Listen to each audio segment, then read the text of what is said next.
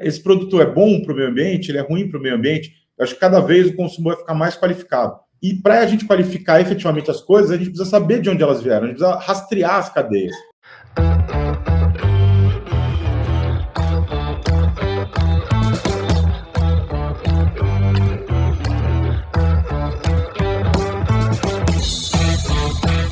Bom dia, boa tarde, boa noite. Estamos aqui para mais um episódio do Desnegócio. Hoje a gente está com o Gustavo e hoje eu estou num ambiente um pouco diferente para quem está vendo via YouTube. Eu estou aqui em São Paulo hoje, não estou em Ribeirão. E hoje eu estou com cabelo novo também. O Aziz até comentou que eu estou com um visual mais bonito.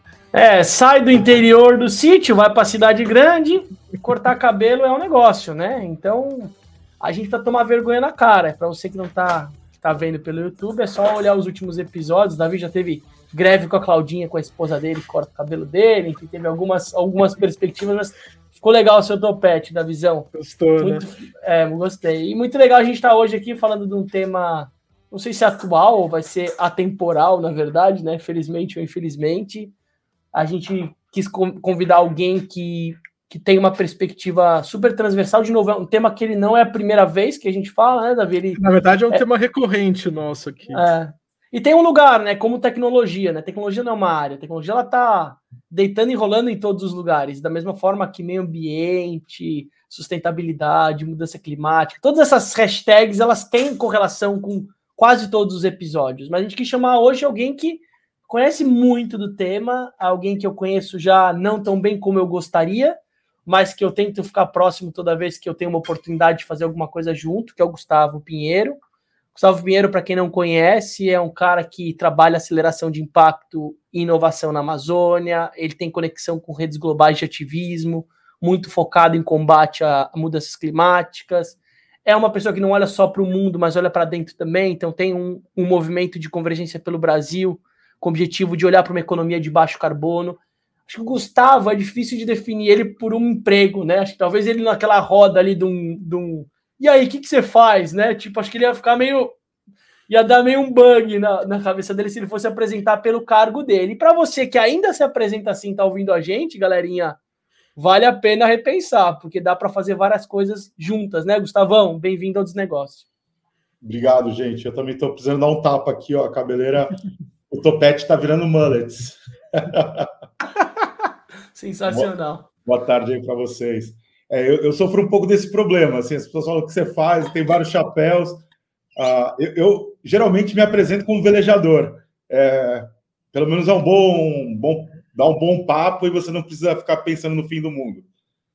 Não, e é muito bom, porque se você começar como velejador, aqui o Aziz que mora na Ilha Bela, família velejadora, meu pai me colocou num primeiro veleiro quando eu tinha seis meses, num bebê conforto participo de regata, sou da cultura da velha, então com hoje, coincidentemente ou não, Gustavão, você coloca, ó, você coloca no LinkedIn, mas você coloca como o último item, tá?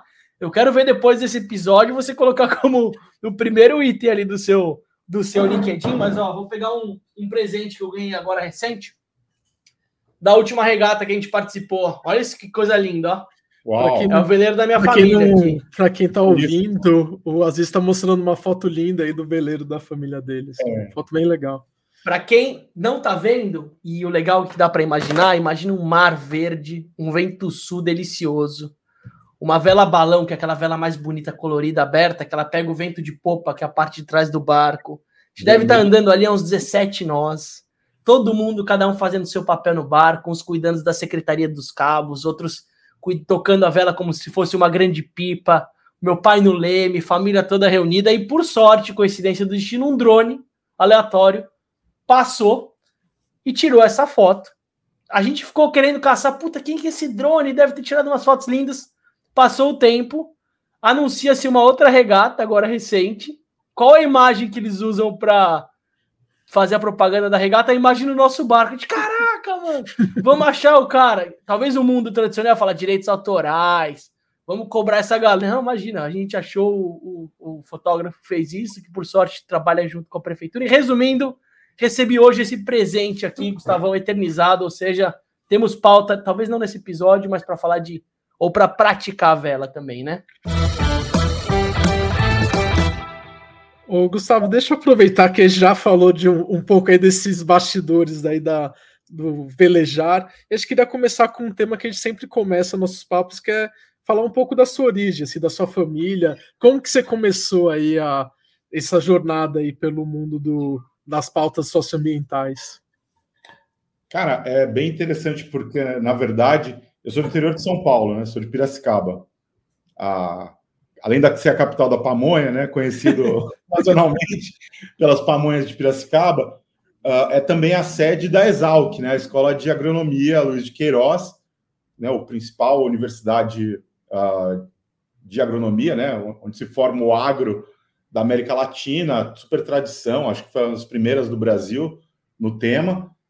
E, e eu tenho venho de uma família que tem muita gente no campo, né? Meu avô foi agrônomo, se formou lá, foi para o que era a fronteira agrícola, né, paulista na época, né? Que a fronteira agrícola estava ali no, no oeste paulista, né? Dez anos antes, Levi-Strauss passou por lá, escreveu Tristes Trópicos, descreveu os Inhambiquara, né? Ali em 36, 37 Dez anos depois, em 46, meu avô foi o agrônomo que foi prestou concurso e foi lá trabalhar para o Sistema de Assistência Técnica e Extensão Rural do Estado de São Paulo para abrir a fronteira.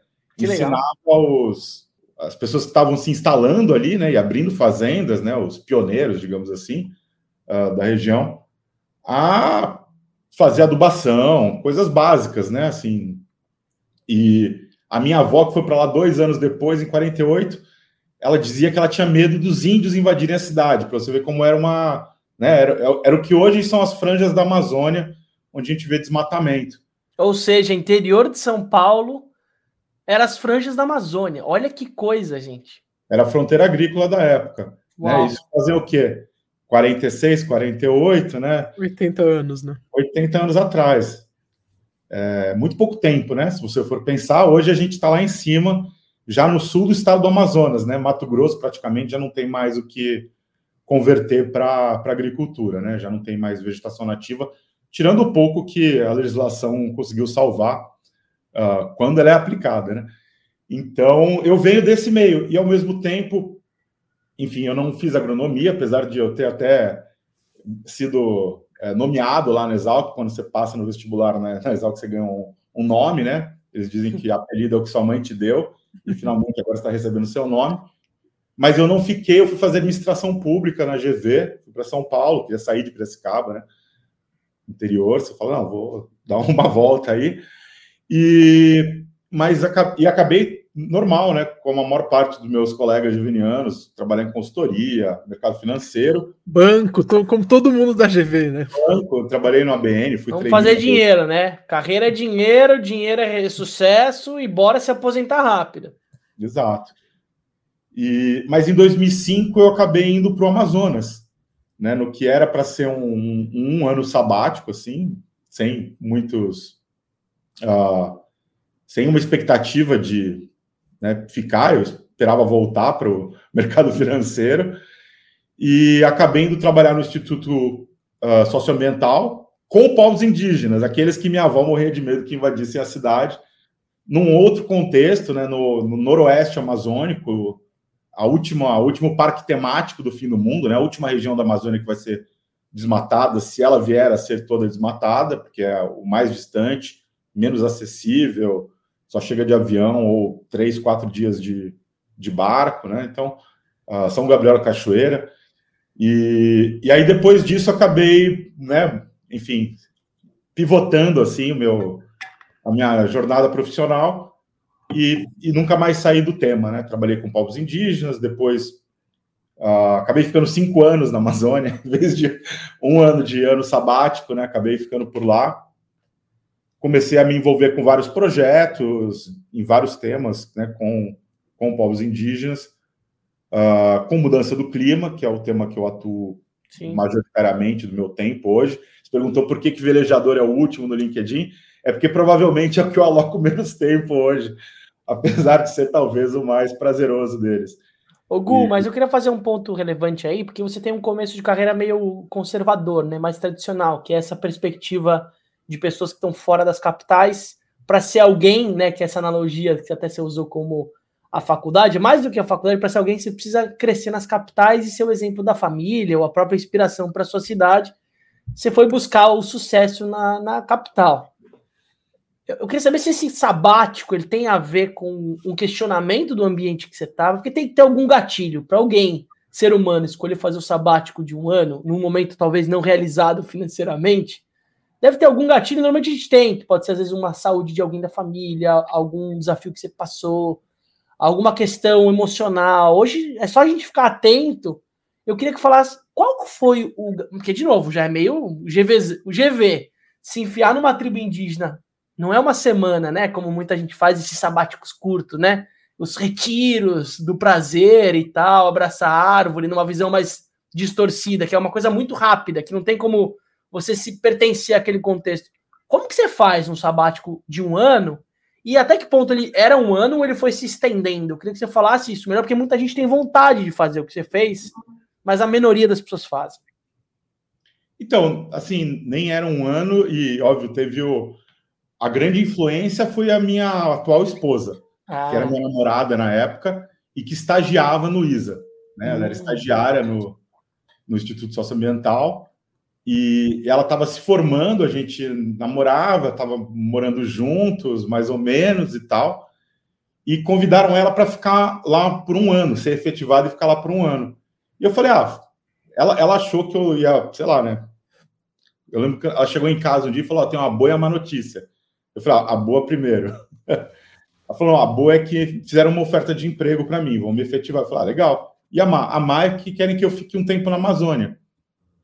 Eu falei, ah, fantástico, eu achei o máximo. Na verdade, como você disse, eu já estava assim, eu estava já, sei lá, 4, 5 anos no mercado profissional em São Paulo, uh, e, e eu sempre tive uma ligação com questões Uh, com ativismo em geral, do, de todos os temas possíveis e imagináveis. Mas sempre foi meio paralelo, foi meio que o lugar da, do, da vela ali no seu LinkedIn, é isso ou não? É, assim, tipo, eu participei de movimento estudantil na, na faculdade, fui do diretor acadêmico, né, me engajei em momentos, mas depois segui o, enfim, né, tinha uma expectativa, você vai trabalhar, você vai ter uma carreira, e eu nunca tive uma oportunidade, acho também assim, de enveredar numa carreira no terceiro setor, apesar de eu ter até feito estágio no Centro de Estudos do Terceiro Setor, mas eu sempre via de uma perspectiva acadêmica. Eu nunca tive, talvez na minha graduação, a oportunidade de ver com uma perspectiva profissional séria, como algo que você pudesse, enfim, fazer profissionalmente. Né? Eu via como um, até um tema de interesse, e, mas eu acho que esse, esse não é um. Na, na GV, particularmente, naquela época, você era formado para trabalhar em consultoria bancos e. Né, alguns na indústria, mas muito menos, era basicamente em bancos. Eu acho que não é só hoje, né? Ainda a formação política ou a formação ativista, eu vejo o terceiro setor, ele capenga muito de, às vezes, mão de obra qualificada, porque ou é aquela mão de obra, eu falo, é, é voluntário corporativo sai e entra, às vezes dá mais trabalho de preparar essa pessoa para aquele contexto quando você prepara sai. Então, falta esse lugar. Então você sentia que não tinha, era o caminho era binário, consultorias ou bancos. Não, é assim, eu tinha até empreendido já socialmente, né? Eu ah, e uns colegas do, da minha turma, a gente tinha fundado durante a graduação o Instituto de Informática na Comunidade, onde a gente emprestava os laboratórios de informática da GV e dava cursos de informática no final de semana para pessoas da comunidade no entorno que não tinham acesso à informática, porque a gente entendia que esse era o skill set básico para a pessoa ter um futuro profissional, mais do que qualquer outra coisa, né? Talvez mais do que uma graduação, se ela tivesse informática e avançasse nisso, ela teria, né? Enfim, hoje o, o mercado está aí demandando desenvolvedores e não tem no mercado, né? O desenvolvedor é um. É, a, gente acabou de, a gente acabou de gravar, né, Davi, um episódio recente com o Diego, com o Diogão, é que ele tem uma chama Mais Code, é uma, é uma plataforma de educação em, de tecnologia em comunidade, né? Então é o que você falou, é um é, de novo é um tema que é recorrente também, né? Ainda tem essa demanda. Talvez não mais informática, agora tem um nomezinho de tecnologia, mas é. mesma base, legal. E aí eu queria trazer um outro gancho legal, que é assim, ok. Então foi o amor que te levou a Amazônia? Porque tinha um pilar talvez importante, o, né? Sim, sim, acabou que foi o amor que me levou para a Amazônia, com certeza. É, porque talvez se fosse um olhar mais pragmático, talvez não sei se você era tão arrojado assim, porque esse pilar de manter uma relação quente e, e, investir nela, né? Porque isso é um investimento social, se a gente for ver, né? O investimento social, ele também pode ser a perspectiva de alguém que você quer conviver e coexistir junto. Mas eu queria que você falasse como que é para alguém que que talvez não tinha uma perspectiva de viver disso, né? O que você falou, você não tinha perspectiva, imagina, viver de ativismo, viver de Amazônia, ou viver de, não, eu vou lá para conhecer uma cultura, né? Aquela coisa do turista. Mas eu queria que você falasse quando você viveu um ano e agora depois de tudo que você sente desse território, o que, que é a natureza? eu acho que a perspectiva muda, mudou completamente a primeira vez que eu voltei para São Paulo.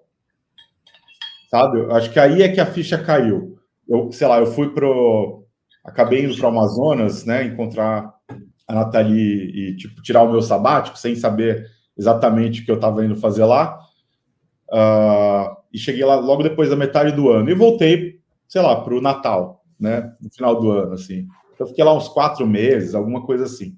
Eu peguei um ônibus em São Paulo e fui para Piracicaba, porque enfim, eu não morava mais em São Paulo. Sim. Eu cheguei lá e peguei um, um, ônibus ali no. Acho que já GT? era. Não, acho que já era outra rodoviária ali do. A Barra Funda. A Barra Funda, exatamente. E peguei o ônibus da aviação Piracicabana e saí no mesmo caminho que eu tinha feito milhares de vezes na minha vida, de Piracicaba para São Paulo. 150 quilômetros, Bandeirantes, Sayanguera chega ali em Pira, e eu fiquei chocado com a paisagem. Mas a paisagem realmente é muito chocante, assim. Eu é. acabei de fazer esse trajeto, que eu saí de Ribeirão e vim para São Paulo. E a, assim, é um, é, uma é um desmatamento único, assim, né? Só, só monocultura de Ribeirão até São Paulo. É muito maluco. É. Ou pela ausência de paisagem, né? Na verdade. E, e ali, para mim, acho que foi um momento assim de clique, sabe? De realmente, tipo. O que era para mim uma paisagem habitual, eu nasci em Piracicaba, cresci entre Piracicaba, Campinas, São Paulo, né? Um trajeto, talvez o trajeto que eu mais fiz na vida, e, e eu fiquei chocado depois de quatro meses morando numa cidade que era cercada de paisagem de verdade, de mata nativa, né? Onde o desmatamento era uma clareira onde uh, um grupo indígena faz uma, uma roça, né? Não, não, não tinha essa visão né, da monocultura até o horizonte. Então, isso para mim foi absolutamente chocante. E quando você, com a cabeça né, de se preparando para ser um executivo econômico e vive num ambiente que é zero negócio, eu queria que você falasse além do olhar de turista, como você enxergava nesse né, convívio os desafios não econômicos como o dinheiro, né? Os desafios de troca, de, de cultivo, de patriarcado. Eu queria que você falasse como que era, porque eu duvido que você, conhecendo o protagonismo que você tem como osmose, né? Tem uma mãozinha que te joga assim para as coisas. Como que foi esse convívio nesse ambiente e como que você começou a fazer o olhar para negócio dentro desse ambiente? Então, foi interessante porque foi uma transformação para mim também, né? Eu, eu, chego lá como. E assim, depois que eu comecei a trabalhar no ISA, efetivamente, eu, a Nathalie e mais uma pequena equipe ali, a gente estava muito focado também em ajudar os índios a fazer negócio. Né? Porque o, os índios olham para os mercados, tradicionalmente, uh, por intermediários. Né? Você está lá, distante, uh, sem acesso a, aos mercados, mas sempre tem alguém que chega, né? Um, na Amazônia, os regatões, né? Os comerciantes que têm seus pequenos barcos e que vão vendendo produtos e comprando coisas que é, são pouco valorizadas, né? Como são, são os, ca os cacheiros viajantes, só que num formato chatinha, né? Num formato barco. É, só que, só que tem essa perspectiva romântica, só que hoje isso já está, de certa forma, industrializado, né? Então, Total. em São Gabriel de Cachoeira, não era um senhor que chegava com sua chalana, né, e ia parando mais em comunidade.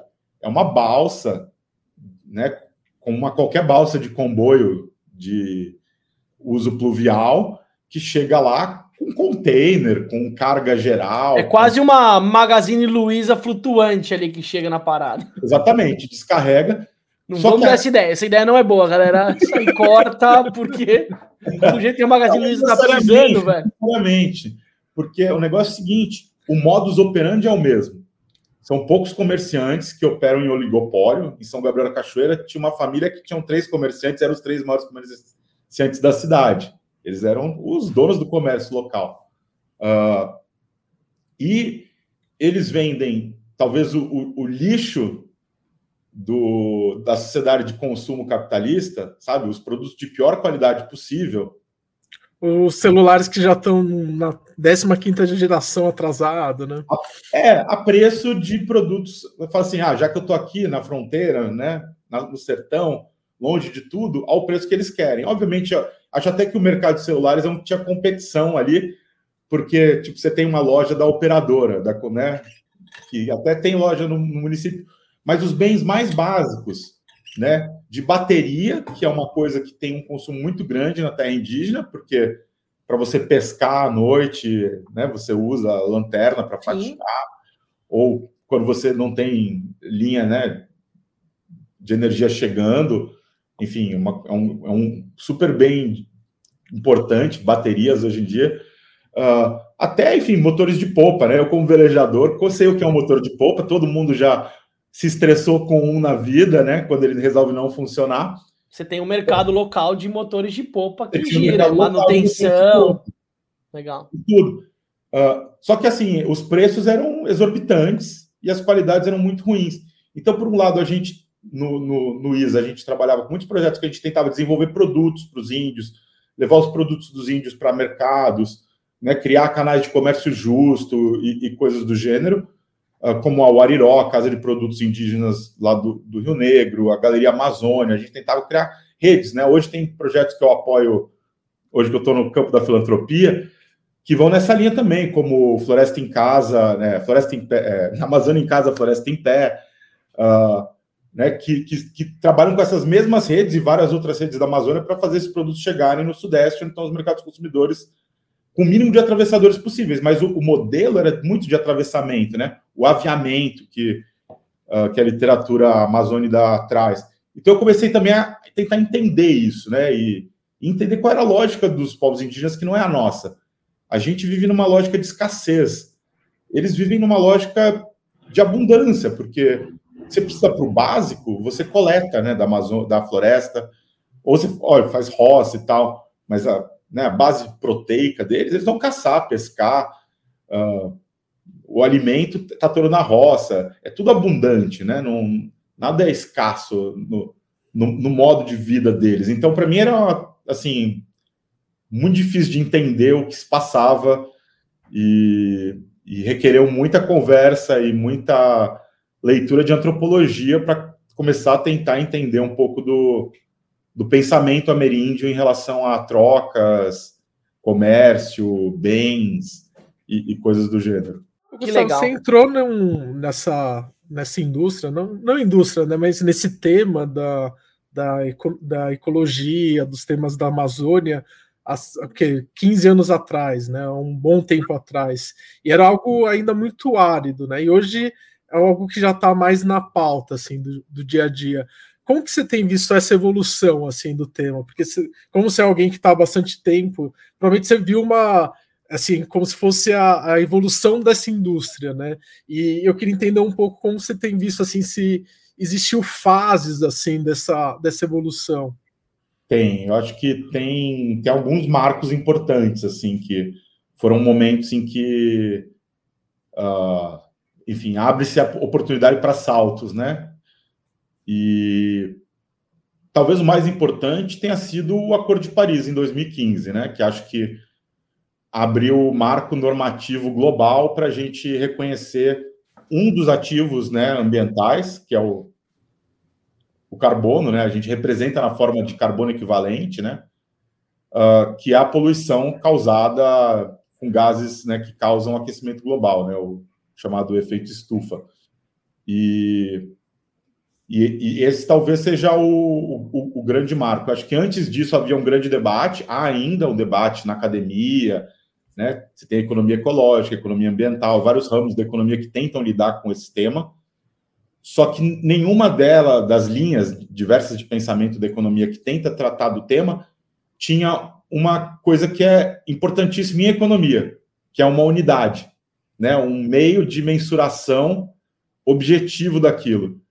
E a ciência climática, ela conseguiu, né, acho que o IPCC, né, que ganhou o prêmio Nobel, né, o painel intergovernamental de cientistas sobre mudança do clima, uh, foram agraciados com o Nobel da Paz, inclusive, por isso. Eu acho que eles colocam o ovo de Colombo em pé, de certa forma, quando eles postulam a gente traduzir uma série de externalidades negativas causadas por gases de efeito estufa em uma unidade única, o carbono equivalente. E aí você consegue mensurar e, e, e, criar sistemas de comércio em torno disso. Então você consegue precificar a externalidade. Uma coisa que a gente ainda não consegue fazer com precisão com externalidades ambientais né, que afetem a biodiversidade, recursos hídricos, uh, enfim. Povos originários, etc. É. Exatamente. Mas para clima, especialmente para o aquecimento global, a gente tem uma unidade. Acho que isso é, é assim, transformador para a convergência da ecologia e da economia, né? ainda que limitado a, a essa dimensão. E esse você considera que foi então um grande marco assim na sua carreira em termos de momentos da evolução do tema nos últimos X anos aí que você tem atuado? Né?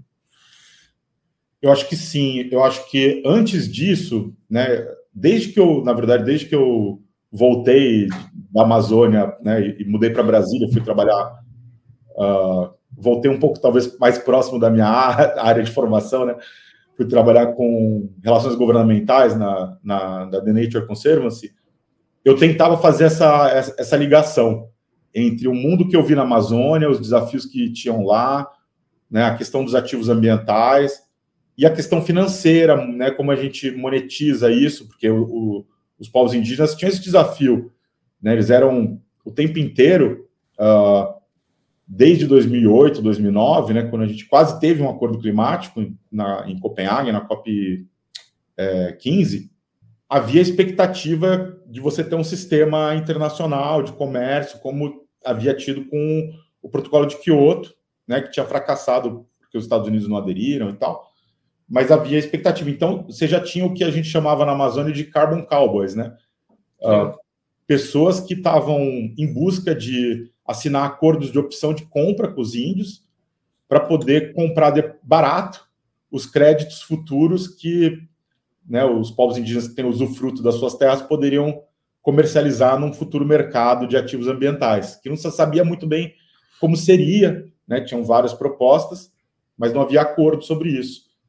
E eu entrei no tema climático através disso, né? Os Carbon Cowboys uh, achacando uh, lideranças indígenas lá na região. E o presidente da FOIRN, a Federação das Organizações Indígenas, veio me pedir ajuda. Falou: Ó, o que é esse negócio? Eu não entendo nada. É mercado, carbono, né? Tem gente chegando aqui falando que se a gente assinar um contrato, eles nos pagam alguma coisa por isso, mas é bom, é ruim? Eu falei, olha, eu não sei, vamos estudar. E a gente foi né, pesquisar o tema. Uh, então, entrei em clima para o mercado de carbono antes de existir o mercado de carbono, de certa forma, ou pelo menos o mercado né, de Paris, já tinha o mercado de MDL, mas que não, não aceitava os créditos de florestas, né, esses créditos de, de RED, né, de emissões evitadas. Mas já havia gente que via oportunidade de ganho com isso. Então, eu sempre entrei um pouco pelo, por essa pegada da integridade, né, de, puxa, legal, mas como é que esse mercado pode funcionar bem, né? Como é que a gente pode uh, estabelecer regulação, algum nível de salvaguarda para os atores que estão em situação de maior vulnerabilidade, porque né, tem uma questão de assimetria de informação, enfim, questões básicas que para mim eram coisas de mercado financeiro. E ali estavam se manifestando como questões de direitos humanos. Então, eu, desde o começo, eu tive que fazer esse link né, entre o, o mundo da Avenida Paulista, da Faria Lima, enfim, né, de finanças. Mas é que talvez aí que tinha o seu, o seu pozinho mágico, né? Que é, em vez de viver numa bolha de um ativismo que não consegue acessar e talvez transformar um olhar do lado oposto, você conseguia construir um, uma narrativa ou cruzar esses dois universos, né? Então imagino que talvez quando você voltou de um contexto de uma cultura e de novo não é do indígena, é daquele povo, né? Porque isso é um, é um outro ativo que também não consigo entender ainda porque, ah, porque ainda tem muita gente que fomenta o, índio como um, e o indígena, como você vai ver, são povos originários, são vários, né? Então, dentro daquela etnia que você conheceu os hábitos, as culturas, você não necessariamente viveu e pertenceu, optou por ser aquele grupo. Você falou, não, eu preciso trazer a conexão daquele grupo com outras pessoas que talvez nem saibam que isso exista. Mas eu vou falar a língua do outro lado porque consiga gerar essas conexões e fazer negócio, fazer rede, né? Porque esse é um, é um super ativo, os matchers, né? Os conectores. De como eu conecto essas duas linguagens, porque é são dois mundos, né, Gu? Tipo, imagina você chegar e fazer um, uma mediação de uma negociação entre um cacique e um amigo do Davi ali de uma food tech, entendeu? Para negociar castanha e que consiga equilibrar as necessidades e desafios. Não é para o WhatsApp, né? Não é uma coisa meio prática, né? Esses dias eu fui alugar um carro, né? Eu fui precisava resolver os problemas, a Claudia precisava ficar com o carro, e eu aluguei um carro lá na, na Localiza. E a Localiza colocou lá assim: ah, você quer zerar a emissão do, do, do sua emissão por R$1,99 o dia? Eu falei, não, não quero. E assim, porque eu fiquei assim, eu falei, porra, isso daí é uma responsabilidade deles. Por que, que eles estão me empurrando esse valor, sendo que é isso ele deveria ele pagar, não eu pagar? E aí, por outro lado, hoje eu pedi comida no iFood e apareceu lá. Ah, essa, essa, é, esse pedido saiu com, com carbono zerado. Então, eu queria, assim, qual que é o impacto disso tudo que a gente está falando, assim, para quem quer empreender e para as empresas, assim, do ponto de vista prático, assim? Porque eu, como consumidor, eu achei muito mais legal a abordagem do iFood do que a abordagem da, da Localiza. Eu, eu fiquei meio puto com a Localiza. E com o iFood eu achei legal, assim. Apesar que eu acho que o, o, o impacto do iFood em termos de é, emissão de carbono por causa da entrega é muito menor do que o impacto ambiental do iFood por conta das embalagens, né? Mas é isso é, outro, é outros 500, né? Então, eu acho que assim, esses são casos bem interessantes, porque, por um lado, a sua experiência com eles foi muito diver... diversa, né? Sim. Uhum. Um, um, você achou interessante a forma como eles te ofereceram, o outro você não gostou. Mas ambos estão tentando resolver o mesmo problema. Por outro lado, nenhum dos dois te deu informações de como é que ele vai resolver o problema, né? E, e, esse é o grande desafio. Ambos são mercado voluntário, né? Nem a Localiza nem o iFood tem a obrigação legal de fazer a neutralização das suas emissões. As duas empresas estão voluntariamente, né, fazendo isso como uma boa ação delas, né? Ou uma ação de marketing, enfim.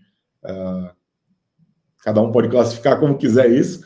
Só que elas estão empurrando para o consumidor pagar por isso, né?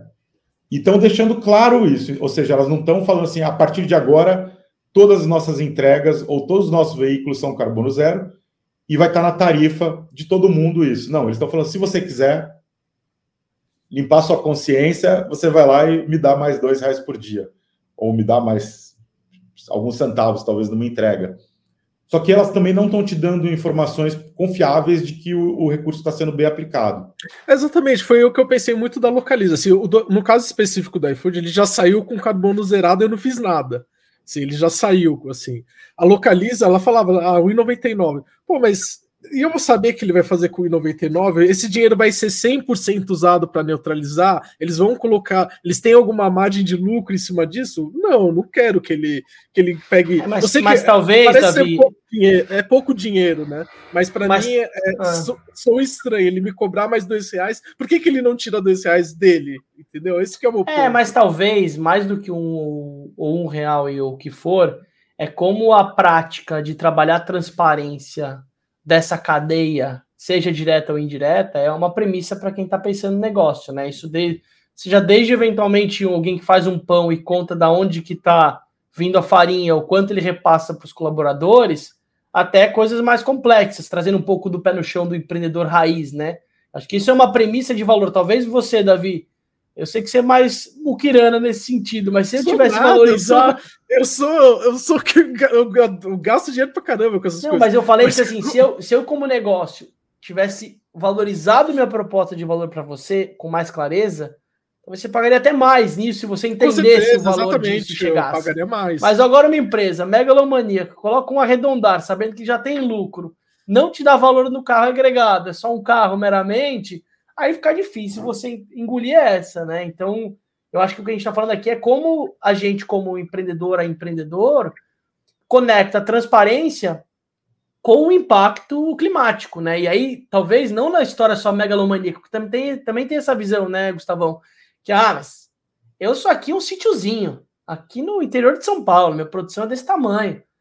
Eu não, quem, quem, quem acaba com o Brasil, né, a perspectiva do, do grande, é a Petrobras. Mas qual a relação do, da micro e da macro revolução, né? Isso é uma coisa também que é um, é um desafio de olhar, né? Talvez a gente, como meu pai, meu, quem fala isso é meu pai, fala da eleição.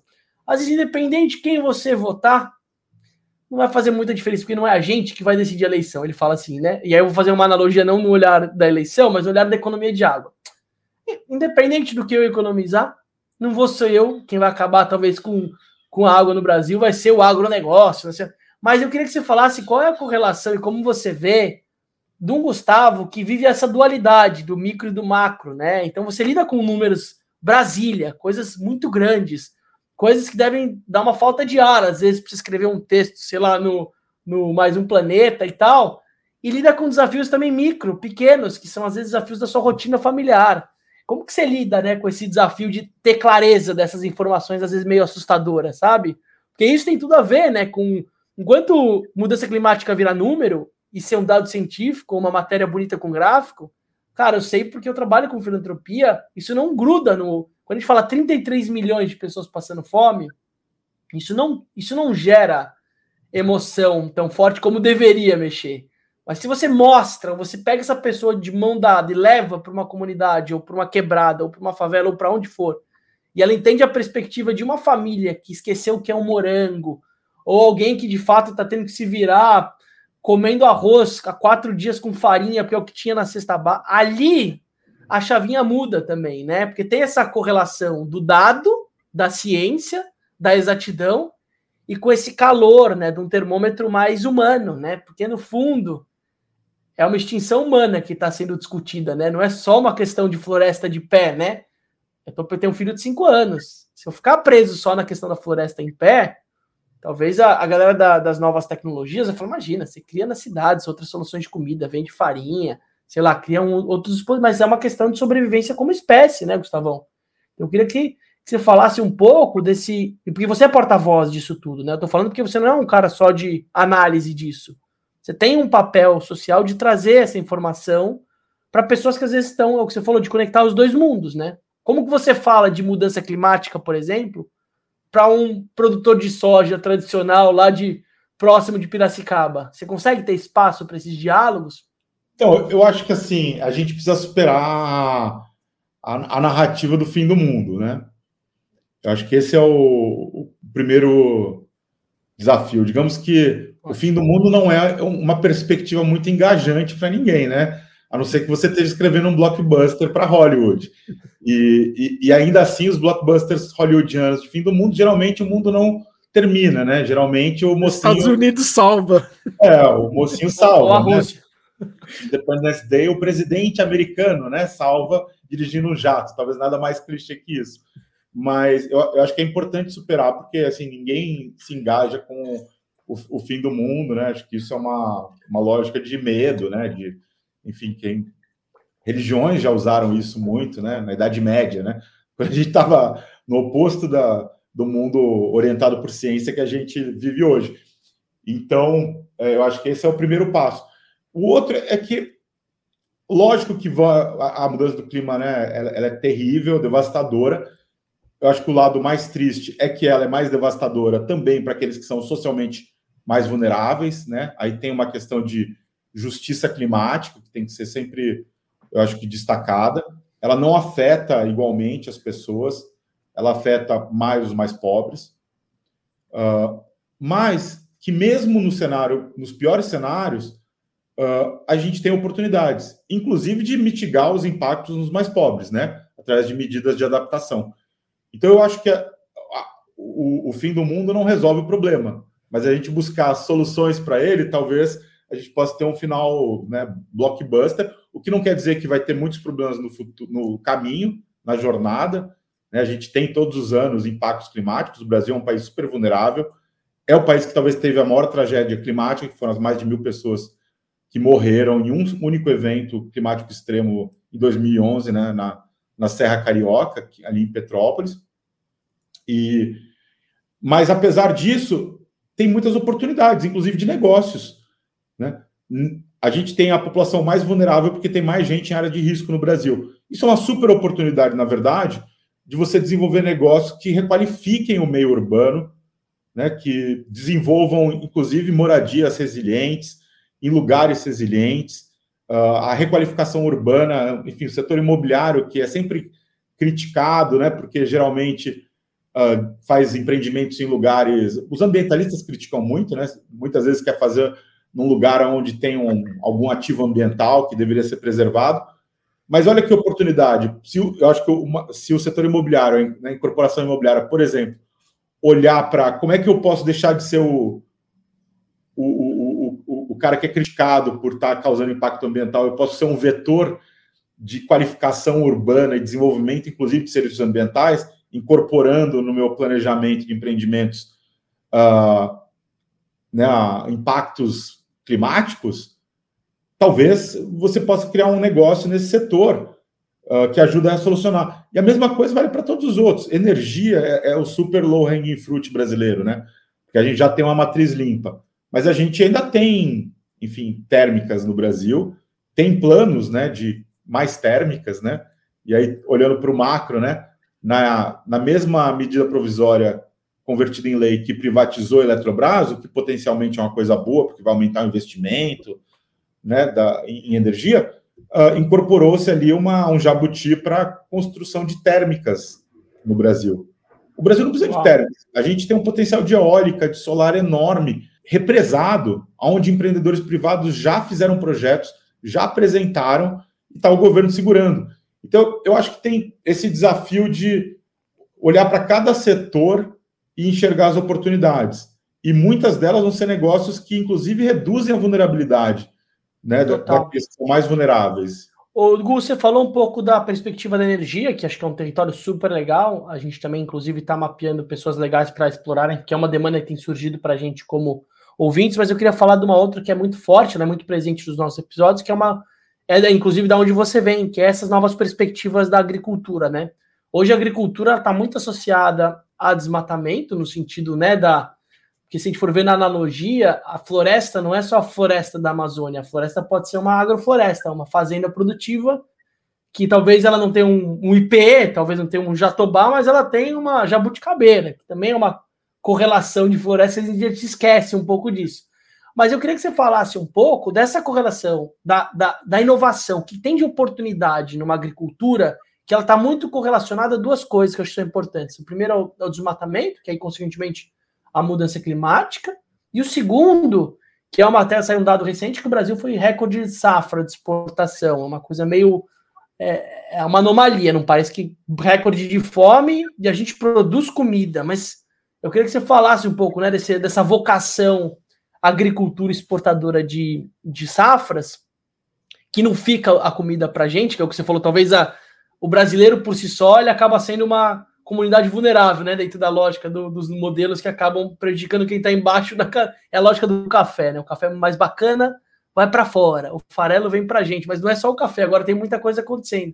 Mas eu queria que você falasse quais são as alternativas, né? O que, que tem de bom, de que dá para gerar lucro, dá para gerar eficiência e dá para regenerar, que acho que esse é outro ponto importante, mais do que empatar o crédito, a gente vai trazer tem que trazer mais ativo né, para regenerar o que foi perdido dentro do território da, da agricultura. Você consegue falar um pouquinho?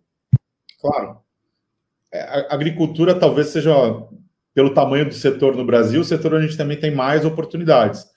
É, é um setor que, por um lado, se expandiu muito, né, com um pacote tecnológico uh, que gera muitas externalidades ambientais negativas, né? Uh, esse modelo de agricultura industrial, de soja, enfim, que eu tenho na família, né? Eu, e que é o mais comum que a gente ainda vê no, no, interior de São Paulo, ou no Mato Grosso, ou em Goiás, né? Ou até na fronteira agrícola. uh, mas que, por um lado, é muito intensivo em insumos uh, e, e, e, não talvez tão rentável quanto pode ser a agricultura uh, quando feita de uma maneira que hoje a gente já tem pacotes tecnológicos bem azeitados, né? com menos insumo químico, com mais formação de solo, com uso de bioinsumos, né? Isso só para ficar na agricultura industrial. Você pode plantar soja do mesmo jeito, usar insumos que são mais baratos, ter uma margem de lucro maior, né? Simplesmente incorporando bioinsumos e, e qualificando o seu solo ao invés de trabalhar no pacote tradicional de só insumos. NPK e etc. Exato, o tradicional NPK, né? O modelo. Ou seja, você está falando que é possível ser um sojeiro ecológico, é isso?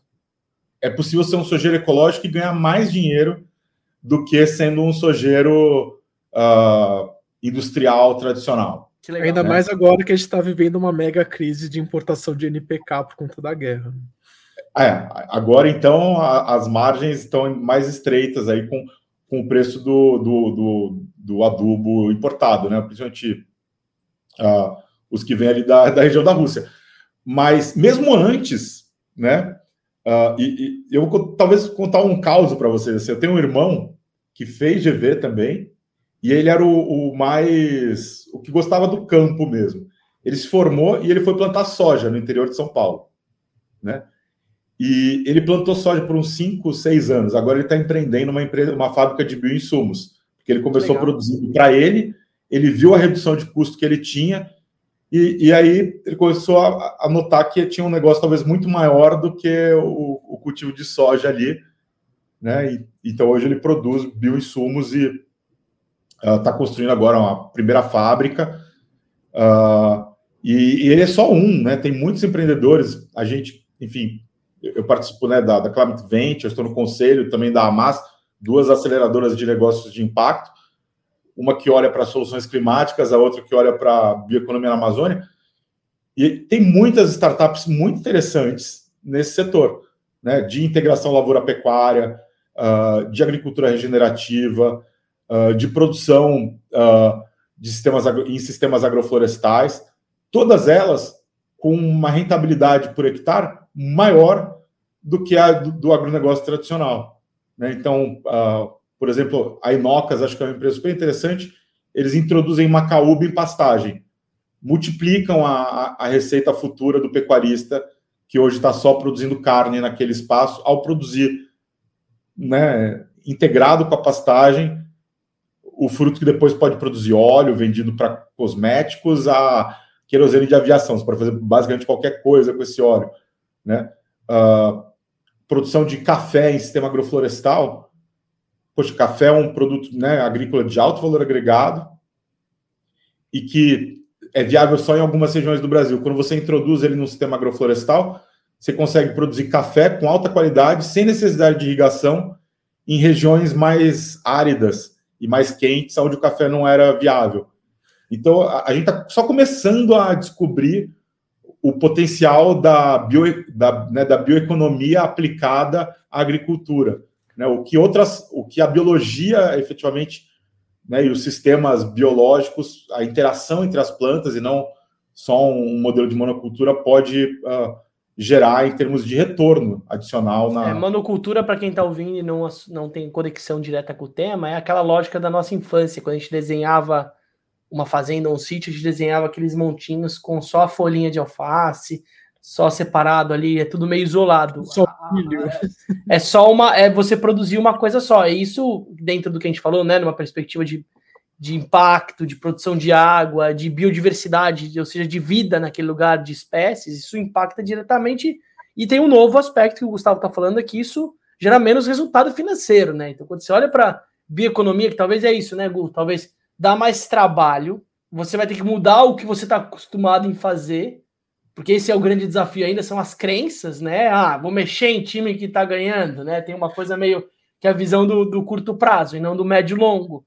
Mas que isso já está acontecendo, seja com os sucessores, sucessoras que estão trazendo. A gente tem um episódio, Gustavo, muito legal, com o pessoal da é, Indus, como que é, Davi? Da Agroindus. Agroindus, são os maiores produtores de leite Brasil. É o leite que está na Piracanjuba, enfim, eles têm as marcas próprias dele hoje, mas é a mudança de um olhar do leite pelo leite.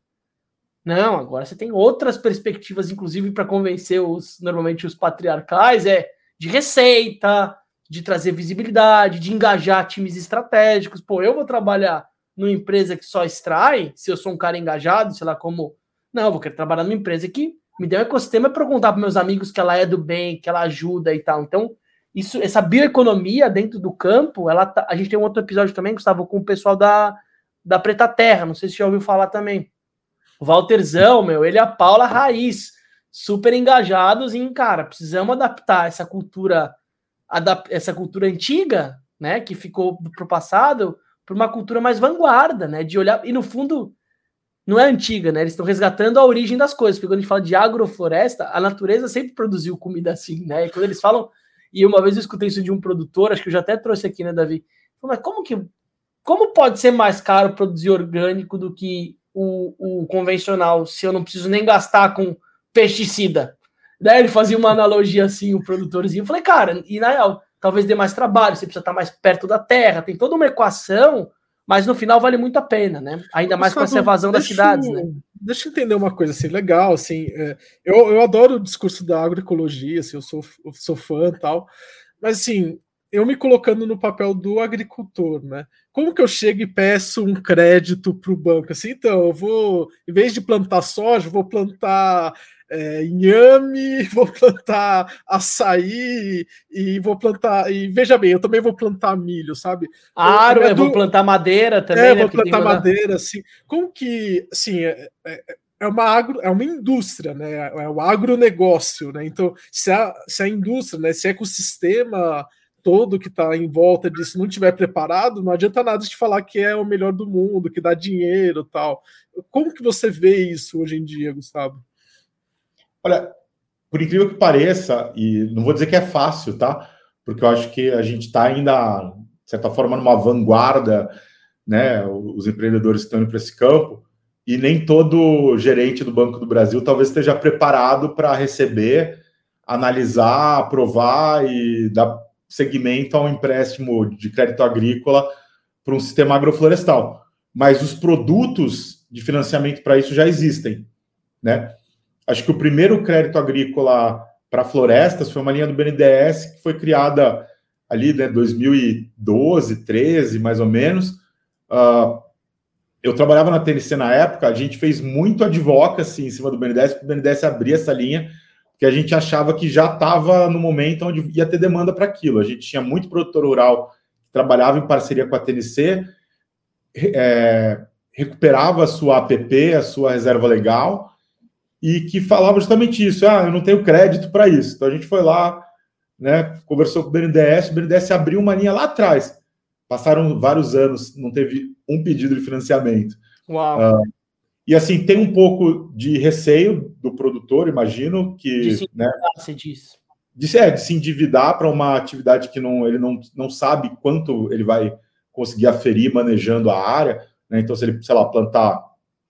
Uh, alguma espécie que ele pode coletar óleo, né, copaíba, andiroba, ou fruta, ou usar o subbosque com café ou coisas do gênero, ou né, criar aquele modelo agroflorestal que serve para o clima e, e para a geografia onde ele está inserido, para o solo e tudo mais. Uh, mas tem também a, a, dificuldade do próprio sistema bancário de receber, avaliar, né? Porque o BNDES tem as linhas, mas quem desembolsa são o Banco do Brasil, as cooperativas de crédito, né? Uh, então a gente tem a, isso, acho que é uma super barreira que existe. O que não quer dizer que é impossível, né? E, e a gente sabe de muitas histórias, uh, de muitos cases, né, de produtores que estão conseguindo financiar a sua produção.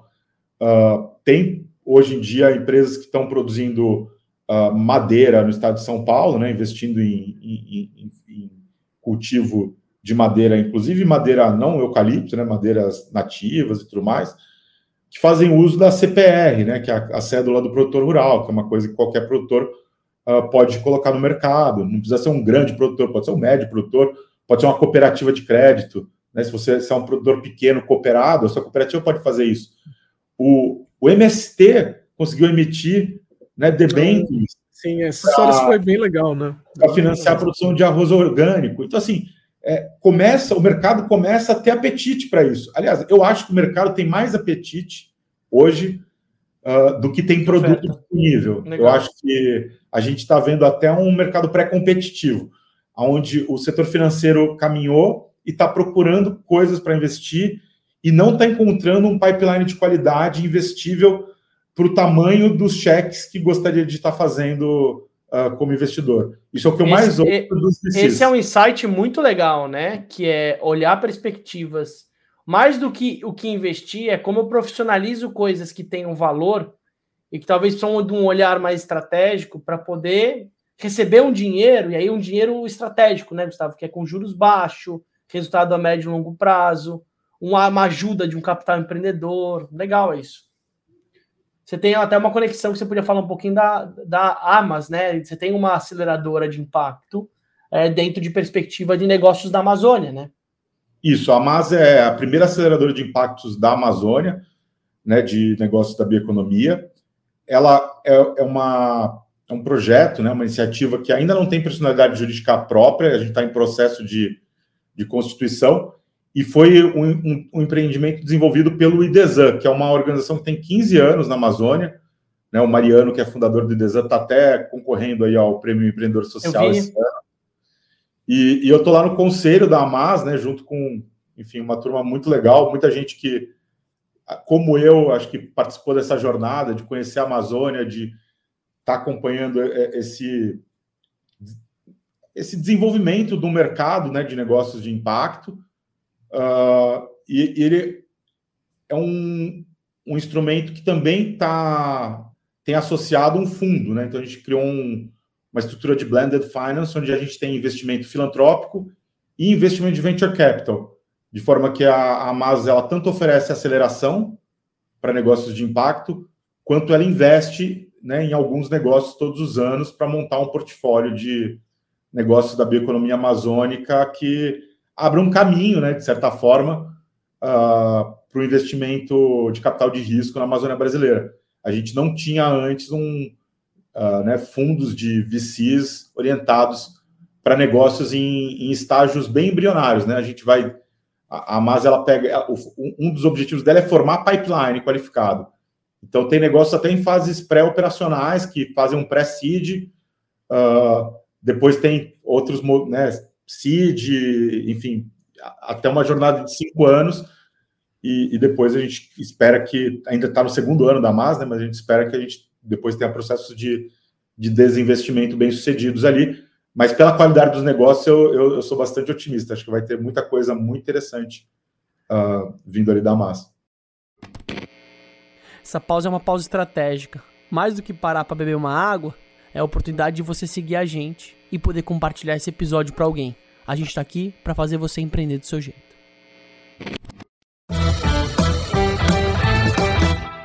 Eu tenho um ponto sobre isso que eu acho que é legal a gente explorar. Até queria ouvir você também, Davi, dessa perspectiva, que ela é menos só do contexto da Amazônia, mas são de territórios ainda não explorados e de como, às vezes, quando a gente abre muito código dele, é, tem um excesso de exploração e a gente acaba deteriorando esse lugar. Sei lá, o açaí, de certa forma, numa visão mais leiga, ele tem um pouco disso, né? De puta, cara, vamos vender açaí para o mundo, vamos abrir em, na, na Flórida e, e acaba tendo um desequilíbrio, a própria relação de cidades turísticas, né? Isso acontece muito. Ilha Bela só se protege porque tem o meu amigo é borrachudo, balsa, né? o borrachudo e a balsa. Porque senão não sei o que seria daqui. Mas tem um lugar também que tudo que a gente joga muito vira um trend topic, ou vira alguma coisa, né? O nível de, de, de extração ele é desproporcional. Então fica muito mais uma, uma demanda por oportunidade, é a mesma lógica do mercado imobiliário, né? Que você deu como exemplo no momento atrás. Cara, se levantar muito prédio vai dar pau, vai, vai dar pau. Em vez de pensar num, num otimizar, vamos vender o máximo que a gente puder agora, porque já que vai dar pau, eu vou faturar bem, depois eu penso em outra coisa, mas eu queria que você falasse um pouco disso. Quais são os desafios dessa exploração ou desse olhar estratégico, não só para a Amazônia, para biomas, né? Porque a gente também foca muito em Amazônia, mas a gente até falou, a gente tem hoje diferentes biomas no Brasil, que são regiões onde tem povos tradicionais, em que tem muita oportunidade de fazer negócio. Eu queria que você falasse um pouco vantagens, os desafios e as oportunidades da gente trazer um holofote negócio ou empreendedorismo para pessoas com mais tarimba financeira, por exemplo, como você falou, que querem investir mais, entendeu? Sim. Então, eu acho que vou pegar o exemplo da locadora de automóveis ou do iFood com a neutralização de carbono, que eu acho que isso dá um, dá um exemplo interessante. Uh, a forma como eles te apresentaram fez toda a diferença, né? E eu acho que comércio em geral tá muito tem muito a ver com a experiência de, de consumo. Né? Cada vez mais a gente fala em experiência de consumo como um fator chave da decisão do consumidor de adquirir ou não qualquer coisa. Uh, só que qualquer coisa que a gente compra hoje, você não sabe de onde veio, né? E, e a gente não tem muitas vezes essa preocupação. Eu, eu, acho que esse é um, é um desafio que a gente tem. De onde veio esse produto? Qual, o que, que esse produto gerou de externalidade positiva ou negativa? Né? Esse produto é bom para o meio ambiente, ele é ruim para o meio ambiente. Eu acho que cada vez o consumo vai ficar mais qualificado. E para a gente qualificar efetivamente as coisas, a gente precisa saber de onde elas vieram, a gente precisa rastrear as cadeias. Eu como pouca carne hoje, né? mas como bom piracicabano, sempre gostei do churrasco. É, eu vou comprar uma carne no supermercado hoje, raramente ela tem um código de rastreamento, né? aquele código QR que você fotografa e vai falar de onde veio aquela carne. Ainda assim, as poucas que tem, nem sempre ela te diz uh, de onde veio aquele bezerro. Ela vai te dizer de onde veio o último boi que foi abatido. Né? E esse bezerro pode ter nascido nas franjas da Amazônia, num lugar que está sendo desmatado. Você pode estar tá comendo na picanha do seu churrasco de final de semana um pedaço de floresta. Então, esse desafio de rastreamento, que na cadeia da carne hoje já é, né, inclusive reconhecida, os grandes frigoríficos têm aí metas de até 2025 terem rastreamento de carne. Uh, eu acho muito pouco ambicioso, né? Acho que é uma. A gente tem tecnologia para fazer isso já há vários anos, uh, mas é só um exemplo de uma coisa que eu acho que para todos os mercados vai ser uma tendência, né? Que é você contar de onde está vindo aquilo. E tem um componente que é tecnológico, que é, sei lá, você põe o chip no boi, você cria o código QR, você tem um site e registra em blockchain de onde veio aquilo, mas tem o um componente também de contar a história daquilo. Né? Eu compro, enfim, eu sou um cara chato com café, né? Vocês falaram do melhor café e tal. Eu, eu, eu compro café de um torrefador aqui no Rio, o, o café é o Léo, Leonardo. Leonardo, todos os cafés que ele vende lá, ele fala quem é o produtor do café dele. Né? Ele não fala, esse é um café da Mogiana. Não, ele fala, ó, ou da, do Caparaó. Não, ele fala. Coloca o é nome da família. Clayton. Eu estou tomando hoje o café do Clayton. Né? E atrás ele fala as informações normais do café. Café é tal tipo, tal altitude, não sei o que, tais notas sensoriais, todo o, o que qualquer café gourmetizado hoje traz. Mas ele conta a história da pessoa. Eu acho que isso é muito legal. Eu acho que cada vez mais, em todos os mercados, uh, além da tecnologia, do QR Code, do registro em blockchain, da cadeia, a gente vai querer saber, e aí, de onde vem isso aqui, sabe?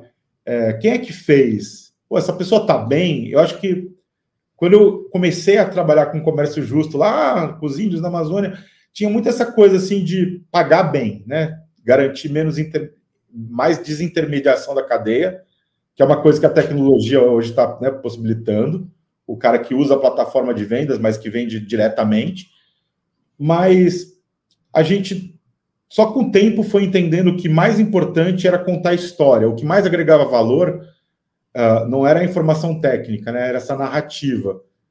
E, e, eu acho que isso tem a ver direto com uma perspectiva de comunicação, das, da pessoa se conectar com aquilo de verdade né? Para além do tag, para além do. Você viu até o exemplo que você deu, né? Mais do que investir um QR Code, numa tecnologia cara e tal, ele olhou muito no aspecto de respeito como um pilar de transparência, né? Talvez ele poderia ter colocado isso já dentro da camada do que ele está atingindo, já te dá um lugar do café, inclusive, ficar mais gostoso, né, Gustavo? Porque a gente sabe que comida, o corpo, ele, ele consegue traduzir em sabor, eventualmente. O café, quando você Exato. conta essa história, ele vai ter mais sabor. A comida da avó, né? Não é à toa que a comida da avó é sempre mais gostosa, mas muito legal. Eu queria é, trazer um. Tivesse, se a localiza tivesse dito pro, pro Davi que, olha, a gente vai plantar, o, o seu João vai plantar árvores e não sei o quê, isso vai beneficiar a família dele, e, e a gente vai pro, é, proteger a nascente do rio uh, Piracicaba, e aí vai ter água melhor. Talvez essa história tivesse te convencido a gastar os dois reais, né? Que com certeza é marginal no custo do aluguel do veículo. Né? A decisão não é. Muitas decisões não são monetárias. A gente fez é, não foi uma decisão monetária, foi uma decisão é. muito de posicionamento. Ou até, ou até se eles não, depois de um mês não mandassem um spam na caixa de entrada do Davi mostrasse uma foto da árvore, alguma coisa correlacionada, né? Porque é isso, é uma oportunidade, inclusive, para quem pensa negócio, que é o nosso canal, rastreabilidade, que o Gustavo tem falado bastante, que é essa transparência da cadeia e a valorização do rastro das coisas, né? O impacto da onde vem da onde está e para onde vai, isso é um ativo é, que você cria essa coisa das organizações infinitas, né? De coisas que elas se conectam com seus clientes, não só no momento da aquisição, mas no momento, às vezes, do pós, né? Enfim, então tem muita coisa interessante aí. Eu queria só puxar um gancho para a gente fechar esse bloco, Gustavão. Um dos nossos apoiadores, é, aqui, patrocinadores do, do Desnegócio, é mais do que uma marca de purificadores, filtros, como ela é conhecida com a gente, que é a Europa. A Europa é pioneira nisso, segunda geração. E o território deles é um território de respeitar de fato o olhar para a água como além de uma ferramenta que você filtra, né?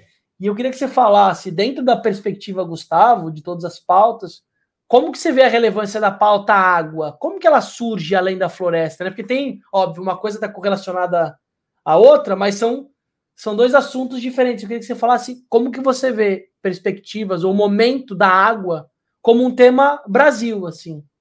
E um parênteses, assim, eu sempre sinto que a água é meio o patinho feio da história, assim. A gente está muito preocupado com é, efeito estufa tal, e se fala muito pouco de água. Isso é a minha percepção de fora. Fala ah. muito pouco de mar também. Então, é, isso é a percepção de quem de totalmente leigo, assim. Boa. É, tô, infelizmente é verdade, né? A água é. São três quartos do planeta, né? Diga-se passagem. A maior parte do território está coberto de água. A maior parte é água salgada, falta água doce. A gente tem uma escassez enorme de água doce no mundo todo, né? O Brasil é uma exceção entre as muitas nações, porque é um país que tem ainda abundância de, de recursos hídricos. E, e ela é um, muito esquecida tanto nas políticas públicas, né? Acho que no Brasil é, talvez uma das coisas mais tristes, né, é que a maior parte do nosso esgoto não é tratado, né, ou, ou, o método de tratamento do nosso esgoto é a diluição, né? A gente dilui na grande quantidade de água que a gente tem. Só que em alguns lugares onde tem muita gente, isso não dá muito certo, né? Vide o que a, gente fez com o Rio Tietê, com o Rio Pinheiros, enfim, uh, com o Rio Paraíba do Sul, uh, com o Rio Piracicaba. Hoje Piracicaba tem 100% do esgoto tratado. Foi o primeiro, um, dos primeiros, um dos primeiros municípios, não foi o primeiro, não uh, no Brasil. Mas muitos municípios que estão a montante da cidade não tem, então a água já chega poluída. Né? E eu acho que, uh, eu acho não, né? É reconhecido, acho que pelo mundo todo, a importância estratégica da água, né? O Pentágono coloca a água como um dos temas estratégicos e potencialmente causadores, inclusive, de conflitos. Tem pesquisadores que associam a Primavera Árabe, né, aquele processo de revoltas que a gente viu no norte da África, uh, a um período de estiagem muito longo que gerou, inclusive, fome, uh, desorganização dos sistemas produtivos de alimento na região. Então, assim, a água é chave, né? Ela é, ela é potencial gerador de votos, né? Não é à toa que todos tem uma disputa aí entre os dois candidatos majoritários à presidência sobre quem fez a transposição do São Francisco, né? Uh, mas aparentemente você cuidar mal dos recursos hídricos ainda não tira votos, né? Tem uma, um ditado popular da política brasileira que diz que prefeito não faz esgoto porque não dá para inaugurar, não dá para você cortar a faixa, porque é infraestrutura subterrânea. Uh, então, assim, água é chave, né? Para tudo. Oceano, três quartos do, do carbono em excesso que é absorvido da atmosfera é absorvido pelos oceanos, principalmente é por algas. Né? É muito legal é. saber disso. É, são é. as florestas oceânicas, né? Nessa perspectiva, né? É. Então, assim, é, é, cada vez. E a gente sabe muito pouco sobre ecossistemas aquáticos, né? A gente sabe muito menos sobre ecossistemas aquáticos do que sobre ecossistemas terrestres. A gente sabe, a gente investe mais em pesquisa espacial do que a gente investe em pesquisa no oceano. Olha que maluquice, é verdade, né? Se pensar os bilionários lá fazendo os foguetes para mandar satélite, não tem ninguém olhando nossa água, né? Nossos rios. E, e talvez eu consiga investidor muito mais fácil falando do, de Marte do que eu for falar. Esse é, um, esse é uma, uma dicotomia, né? Aconteceu agora recente aqui na Ilha Bela, não sei se vocês viram, é diretamente ou não com o oceano, com Alcatrazes, né? Alcatrazes é, é um dos parques em termos de preservação de espécies nativas, não só de aves, como é conhecido, mas muito, muito peixe, muita bio, vida marinha nasce naquele ecossistema. A própria passagem das baleias, muita, muita gente passa por lá como animais. E aí a Marinha, até então, alguém teve a feliz ideia, sorte que o mundo mudou, hoje o poder de mobilização social ele está conseguindo gerar impactos cada vez mais significativos, né? Hoje não está tão, tão fácil tomar decisões unilaterais, mas a Marinha queria voltar a atirar lá. Então, precisando dar uma aquecida né, nos nossos, nas nossas turbinas, nos nossos mísseis, né? Quem sabe a guerra vem para cá e eles queriam reativar. Mas é muito legal. Hoje não é mais simples, né? Fazer esse tipo de coisa. Quando alguém solta essa informação, mobiliza-se organizações sociais, lideranças sociais, família, gente, não vai fazer isso. E é o que você falou, Gustavo. Isso é voto, né? Hoje também não é tão mais óbvio tomar essas decisões e a gente conseguiu segurar. Isso é um, é um, movimento recente que eu vi, mas. E aí o legal é que quando acontecem esses movimentos, a, a vontade das pessoas conhecerem talvez o que elas nunca olharam, mas ok, mas você está defendendo Alcatraz, mas você sabe o que é Alcatraz? Sabe quais são as espécies? Sabe o que é uma fragata? Sabe quais são as espécies que moram lá? O que você falou ainda é muito, é muito distante ainda. De quem, se eu que moro do lado, imagina para um Brasilzão desse, né? Então a importância da gente olhar a rastreabilidade aí voltando no seu aspecto, não só por um aspecto de compra, mas um aspecto de pertencimento, né? Isso forma parte da gente, né? Então, enfim, legal você trazer o, o olhar da água para mim foi o oceano por si só, né? Quando eu penso na água, você pensa só na água doce, né, Davi? Que é o que a gente falou mais óbvio, mas cara, o oceano, o, o, a terra é muito mais água do que terra, né? Então tem um olhar criativo para explorar também como negócio, né?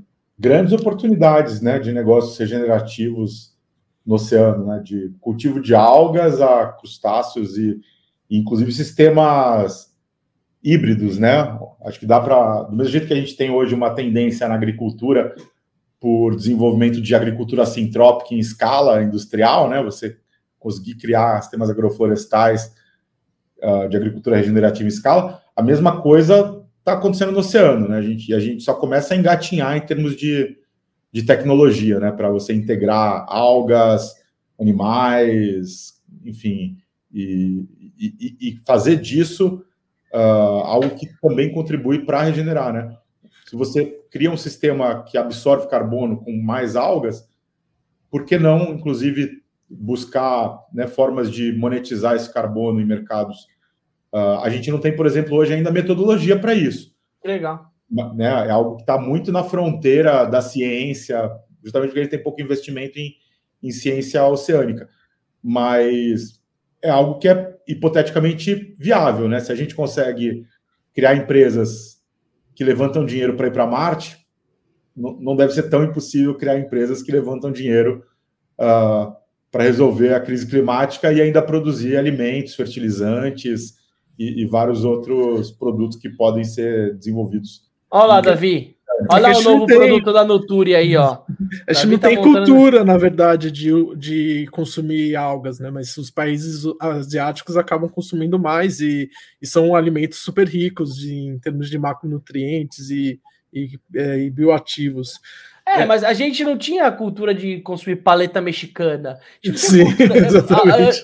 Cara, a gente. A cultura se cria, lógico, sim, sim. Você cons... Ainda é, mais quando faz sentido. Né?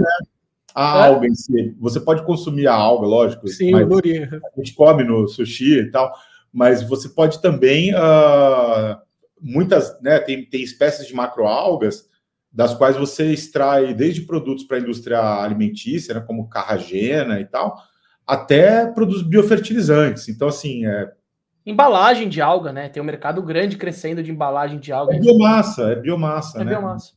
É, e tem a espirulina, que é um dos suplementos da moda, que é, no final dos contos, é água.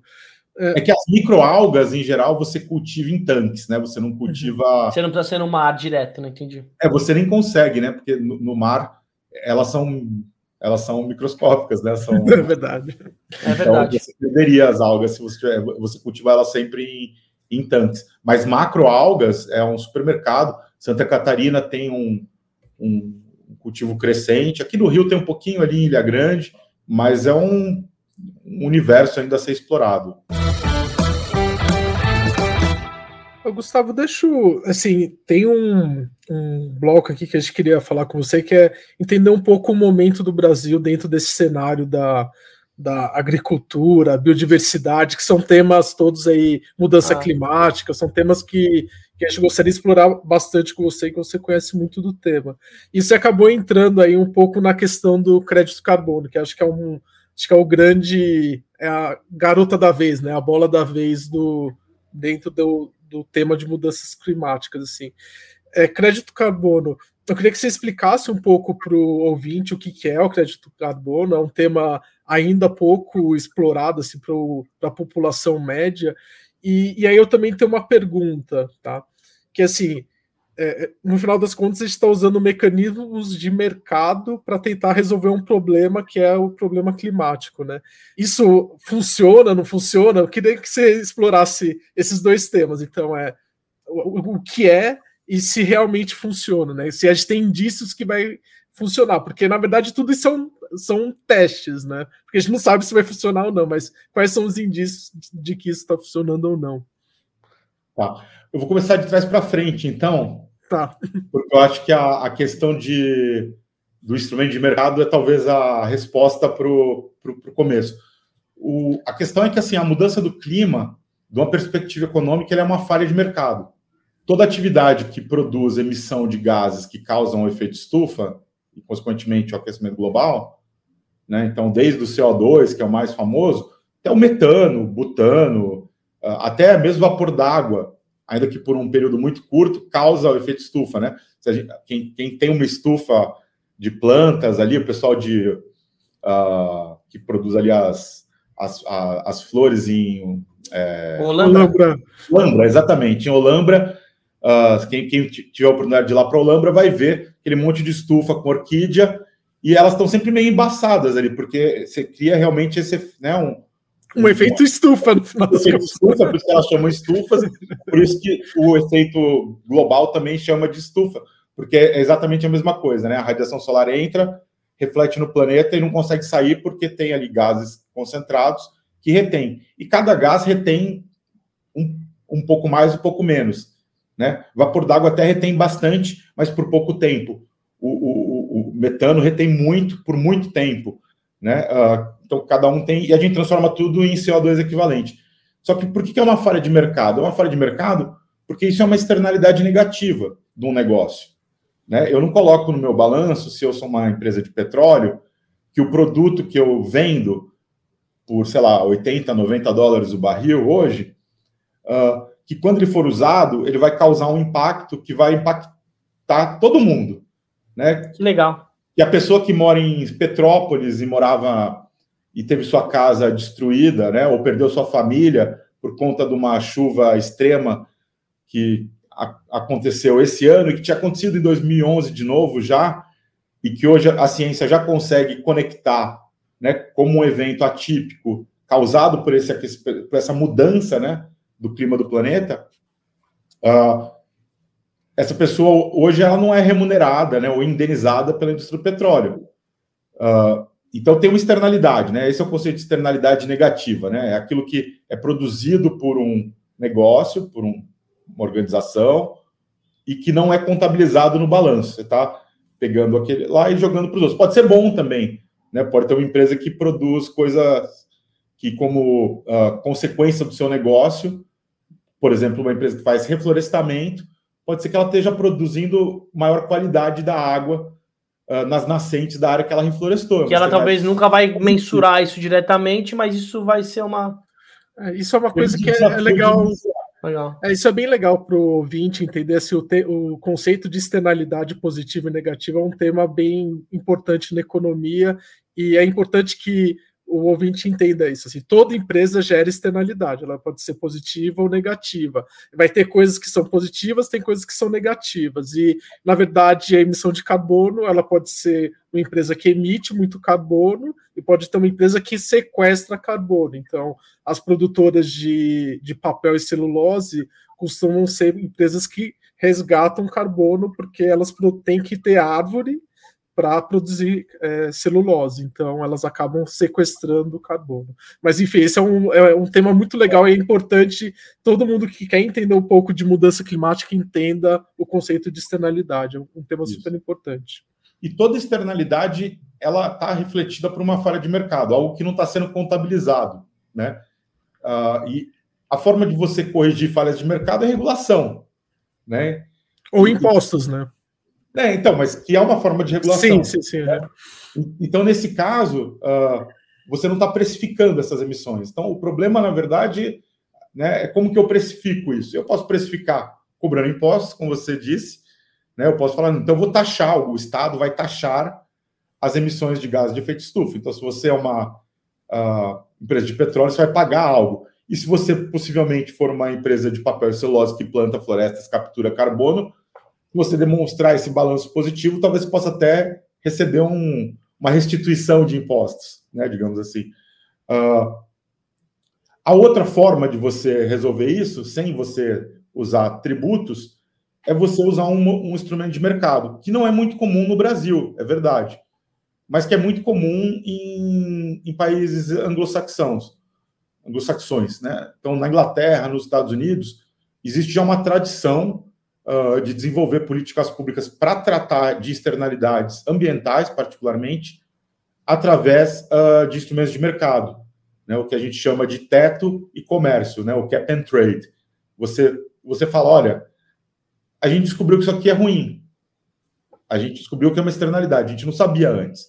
Então a gente não vai punir ninguém pelo passado. Mas a partir de hoje, como a gente sabe que é ruim, a gente vai fazer um plano para daqui a alguns anos a gente zerar as emissões, a produção disso aqui. Isso foi usado, enfim, para outros tipos de poluente, poluição química, uh, para uso de chumbo, né, que era, amplamente utilizado em tintas e várias outras coisas. Uh, com então, assim, a literatura né, de uh, meio ambiente e economia, ela é muito vasta em relação a isso. Uh, em países anglo-saxões que têm essa tradição de usar instrumentos de mercado. Né? Nós, uh, da tradição uh, luso-brasileira, não temos essa tradição. Então, para a gente é muito estranho, uh, a priori, algo assim. Mas é, é muito mais palatável, né, na verdade, para aqueles que têm que se adequar, porque você não tem o choque do imposto, você não tem a, a, o risco do aumento da carga tributária, com os impactos né, que isso vai ter no, em todo o sistema fiscal do país. Uh, então, é, é, chega, é um pouco mais palatável para o setor privado, e acho que é por isso que muitas jurisdições caminharam nessa direção. Né? Europa instituiu o seu sistema, então eles colocam um teto de emissões, distribuem um conjunto de licenças, e se você economizar, você pode vender sua licença de poluição. Se você economizar, é, se você é, poluir mais do que você tem licença, você tem que adquirir uma licença no mercado né? E outros atores que produzam uma externalidade positiva recebem também essa licença de poluição e podem comercializar no mercado. E todo ano se revisa as metas para ir gradualmente baixando até zerar o poluente. Né? Essa é a lógica do, do, do mercado de carbono e, e, outros mercados de, de licenças de poluição. Uh, então, uh, esse mercado ele, ele, ele, tem que ser eminentemente regulado né? Porque você quer corrigir uma falha de mercado. Eu acho que esse é um pouco do que falta, talvez, até no debate brasileiro, que tem um hype, não só no Brasil hoje, no mundo inteiro, sobre o mercado voluntário. É uma outra coisa. Ele pode até se desenvolver, mas ele não vai necessariamente resolver o problema uh, climático na escala e na velocidade que se precisa. Gustavo, antes da gente fechar, está aqui no finalzinho do, do, nosso papo, eu queria que você falasse um pouco, você explora aí todos esses temas, assim, um dos nossos patrocinadores é a Zissu, Eu queria saber como que é seu sono, se você consegue dormir com a preocupação do, de se o mundo vai continuar existindo, das mudanças climáticas, como que é o seu sono? Você dorme em rede, você dorme em colchão, Gustavão? Como que você dorme? Olha, eu tenho rede em casa, obviamente, tenho várias redes. A gente adora a rede, mas eu durmo geralmente no colchão, eu durmo no quarto. Eu durmo bem. É, eu acho que eu, eu, eu, acho que, como eu disse, a mudança do clima não é o fim do mundo. Né? O, o mundo não vai acabar. Uh, o, e o, o que vai acontecer é que uma parte da população é, mundial né, vai sofrer impactos, a, vida vai se tornar mais difícil. O, o ser humano se desenvolveu ao longo de poucos milênios, né? algumas centenas de milênios que a gente tem presença humana. Isso na história geológica do planeta é nada, né? Uh, de certa forma, o, o mundo está dando uma chacoalhada nos humanos como uh, um cachorro que sacode as suas pulgas, né? A gente é, é muito pequeno em termos uh, geológicos. A, a, questão é que no nosso curto espaço de vida a gente está vendo impactos muito, muito grandes. Então, eu acho que a, a preocupação é isso. Será que a gente vai conseguir lidar com isso na velocidade que a coisa está acontecendo? Quantas pessoas vão ser impactadas por isso? Quanto de quantas vidas vão ser perdidas em desastres, uh, quanto de riqueza vai ser perdido, né, e, e consequentemente de bem-estar vai ser perdido pela sociedade global como um todo, uh, setores inteiros vão se transformar, mas o ser humano é a humanidade é uma história de adaptação, né? A gente é o é, do mesmo jeito que eu nasci, cresci, me adaptei à, à ausência de paisagem do interior paulista, né? Olhando para um canavial até o infinito e achando normal. Uh, depois eu fui capaz de me adaptar vivendo numa floresta e, e, quando voltei me choquei com a paisagem diferente. Eu acho que isso é, é, um pouco, né, assim, acho que cada um tem suas experiências de adaptação ao longo da vida. E, e acho que adaptação é a palavra-chave, talvez, para não lidar com a mudança do clima como algo que vai gerar o fim do mundo. Não, ela vai gerar um processo rápido de adaptação do ser humano e vai ser desafiador, vão ter muitos riscos, mas vão ter grandes oportunidades. Eu acho que é, sabe, é, não, não, não tem só um lado negativo, é, é yin e yang, como tudo. Né? Tem um, uh, coisas ruins, mas tem também coisas boas. Eu acho, eu, eu sou otimista, acho que a gente vai uh, passar por, por mais esse desafio como humanidade e sair dele melhor do que antes. Você tem filhos, Gustavo? Não, não tenho filhos ainda. Ah, Entendi o seu otimismo, tô brincando. Não, mas eu, eu falo uma coisa sempre assim: é, tem um, negócio que eu. Quem estudou economia tem os maltusianos, né? Que falavam que ia morrer de fome e tal. Aí depois tiveram os neomaltusianos que falam agora sim nós vamos morrer de fome. E, de uma certa forma, eu vejo que provavelmente a gente não vai morrer de mudanças climáticas, é o que o Gustavo falou vai ter gente que vai sofrer muito e a gente tem que tratar isso com bastante seriedade.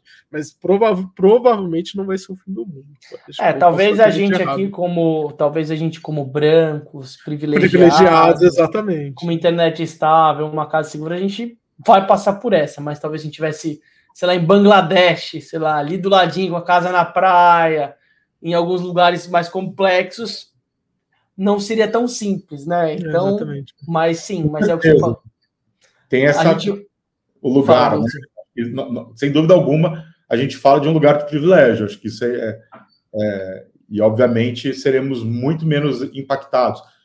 Como eu disse, o Brasil já sofreu talvez a maior tragédia causada né, por um evento climático extremo recente, mil mortos, né, em, em uma uma chuva concentrada em 2011 esse ano foram mais 300 mortos, quase, né? Em Petrópolis também, uh, com, com, novamente um evento muito similar, de menor intensidade e também tinha menos gente ocupando os lugares que desmoronaram.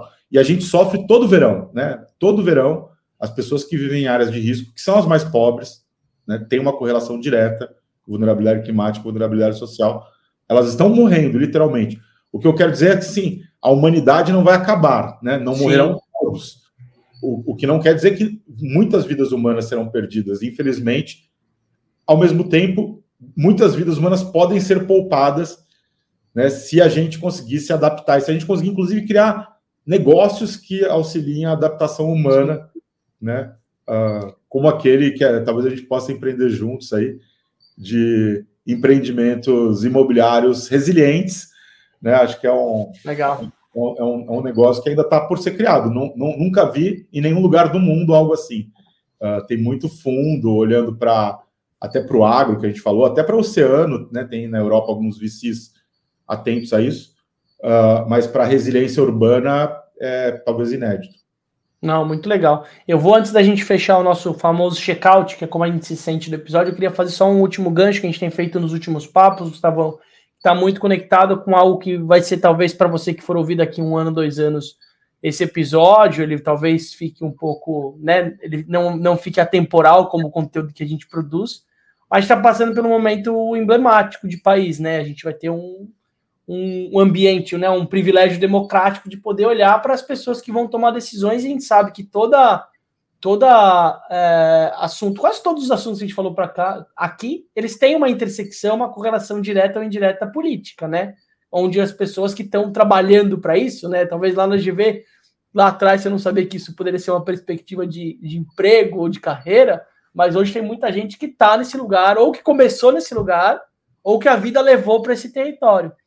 E eu queria que você falasse, a partir da perspectiva de um ativista, de alguém que acorda todos os dias e talvez vai dormir todos os dias conectados com uma pauta de regeneração, de mudanças, né, dentro desse território natureza meio ambiente, eu queria que você trouxesse para o nosso ouvinte, para nosso ouvinte, o que, que ela poderia, o que, que ele poderia trazer de ativo na hora de pesquisar alguém, de olhar um plano político? Qual, qual é que você acha que são pautas significativas para a gente olhar um processo de escolha é, num lugar muito mais, talvez, o olhar que você falou do propositivo, né, do abundante, do que um olhar do que falta. Qual que seria a sua dica?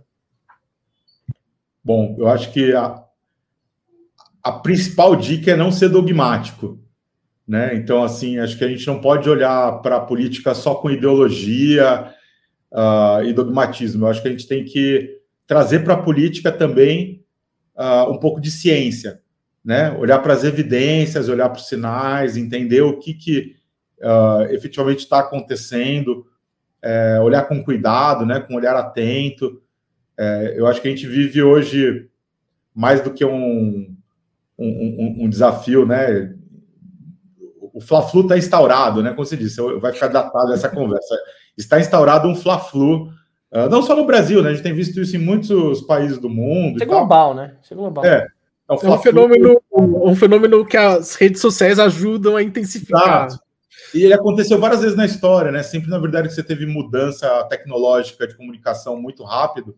No começo, as pessoas tiveram dificuldade e, e, e os que tinham o domínio da tecnologia abusaram dela, né?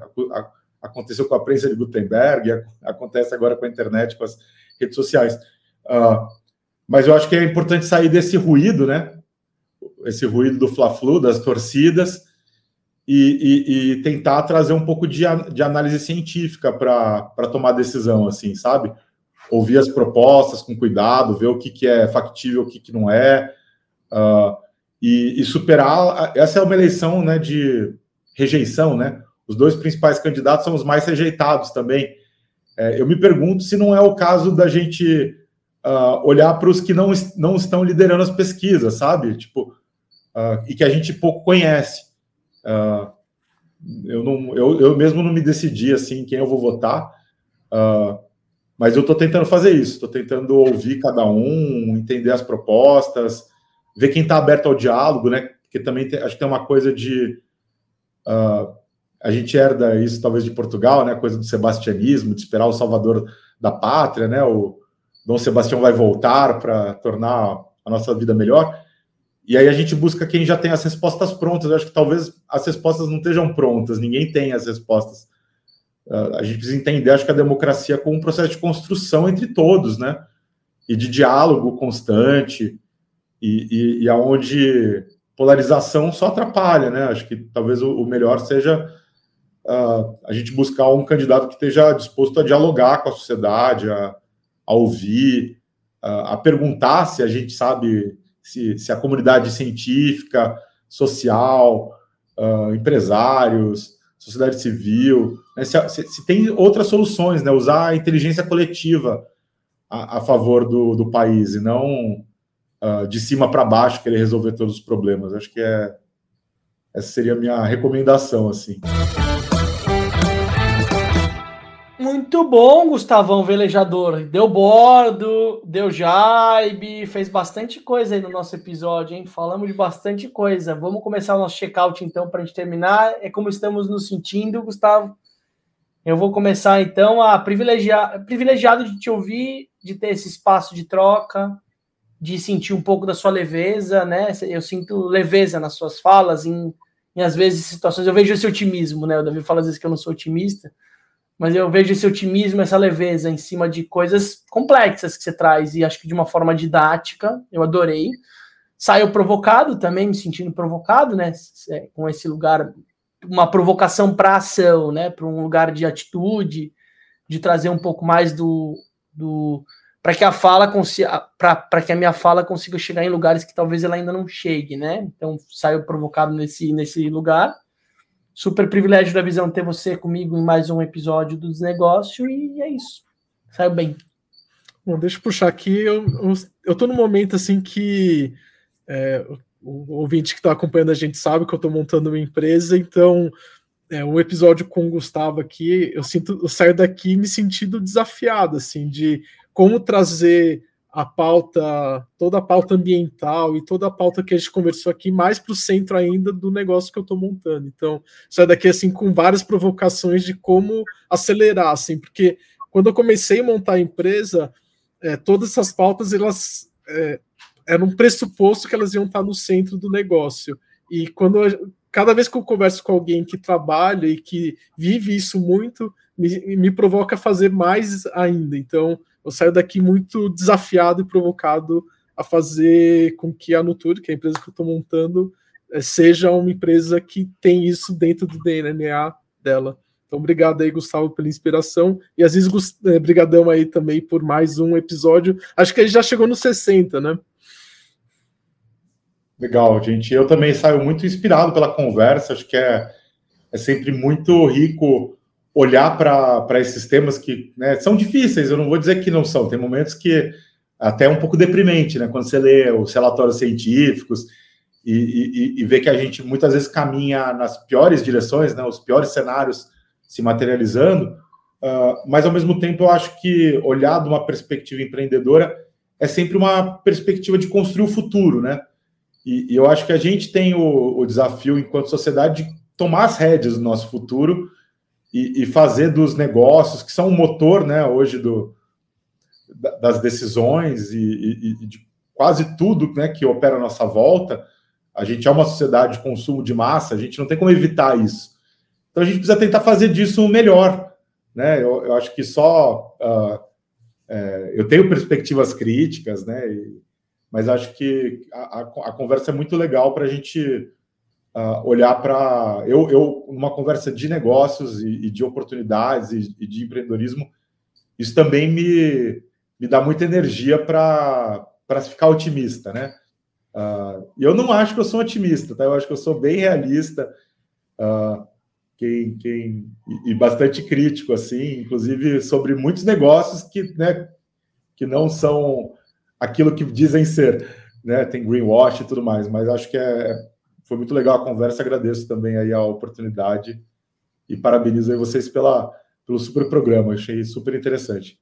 E para você que chegou aqui até agora, que talvez não seja otimista, mas realista e queira conectar com o Gustavo, desnegócio para quem sabe é ponte, o Gustavo tem uma agenda tribulada, mas se alguém chegou uma hora e meia de papo, é porque tem alguma coisa para falar, alguma coisa para fazer. Então sintam-se convidados para poder fazer esse acesso, ou seja, via a gente, via o próprio Gustavo, pesquisa ele. Acho que a gente tenta fomentar muito isso, sabe, Gustavão? O empreendedor que está aqui, ele tem uma correlação, ele é um ser humano como a pessoa que está ouvindo, tá? Então a gente queria convidar, inclusive, para compartilhar esse episódio com quem seja o seu amigo produtor rural, seja quem for, é, seja alguém que não olha para impacto como algo que possa gerar um, um, impacto econômico, acho que talvez um episódio que vale a pena ser compartilhado.